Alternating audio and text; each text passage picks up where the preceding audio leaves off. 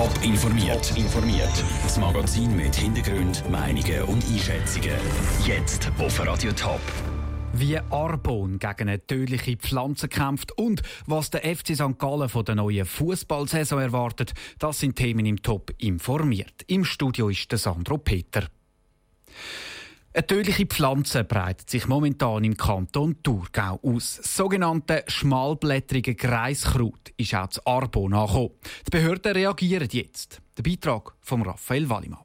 Das schmalblättrige Greiskraut sieht eigentlich noch ganz hübsch aus. Ein Strauch mit vielen kleinen gelben Blüten.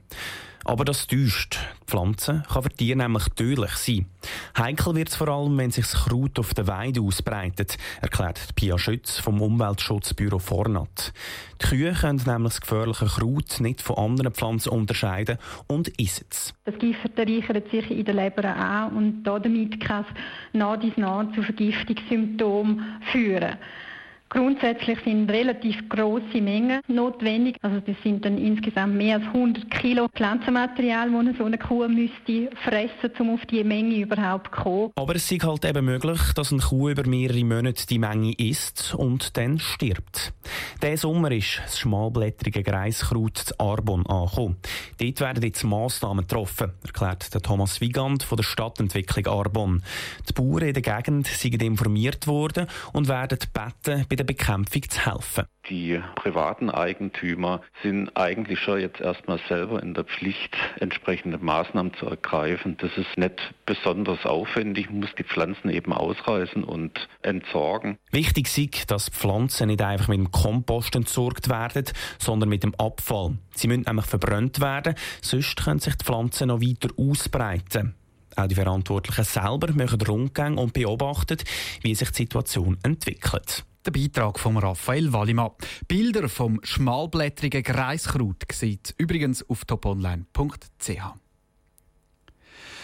Nur gerade vier Wochen dauert im Schweizer Fußball die Pause zwischen zwei Saisons. In dieser kurzen Zeit müssen Trainer neue Spieler integrieren, der Mannschaft neue Ideen beibringen und am besten auch noch die anderen Mannschaften beobachten. Wie das dem Trainer vom FC St. Gallen gelungen ist, im Beitrag von Dave Burkhardt. Übermorgen startet der FC St. Gallen mit einem Auswärtsspiel gegen Lausanne in die neue Super League-Saison. In der kurzen Vorbereitung hat der Trainer Giorgio Contini einen Haufen zu tun gehabt. Mit den vier Neuzuzügen Philipp Koch, Stepan Kukurusovic, Peter Czernek und Nassim Ben Khalifa hat das Team ein ziemlich neues Gesicht bekommen.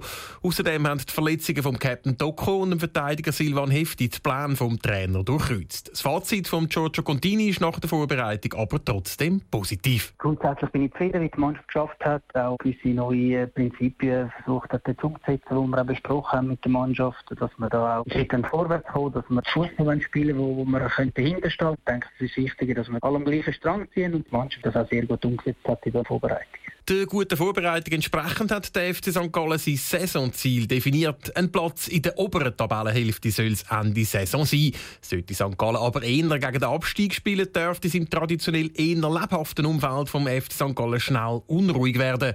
Davon lässt sich der Giorgio Contini aber nicht nervös machen. Da muss man als Trainer in meiner Person jetzt äh, speziell auch sich bewusst sein, wenn man den Schritt gewählt hat und äh, sich auf, auf eine Herausforderung freut, dass es auch wieder Gegenwind gibt. Aber entscheidend ist, dass man nicht anfängt, Sachen machen, die man nicht kennt, sondern dass man seinem Konzept treu bleibt, seiner Arbeit mit dem Spiel treu bleibt und dann äh, wird auf Tour raus sich der Erfolg einstellen, dass man eine positive Saison werden haben. Eine positive Saison heisst also am Schluss ein Platz unter den ersten fünf. Es wäre für den FC St. Gallen die beste Klassierung in der Super League seit fünf Jahren. Der Beitrag von Dave Burkhardt. Radio Top schaut die ganze Woche jeden Tag mit einem Club aus dem Sendegebiet auf die neue Saison.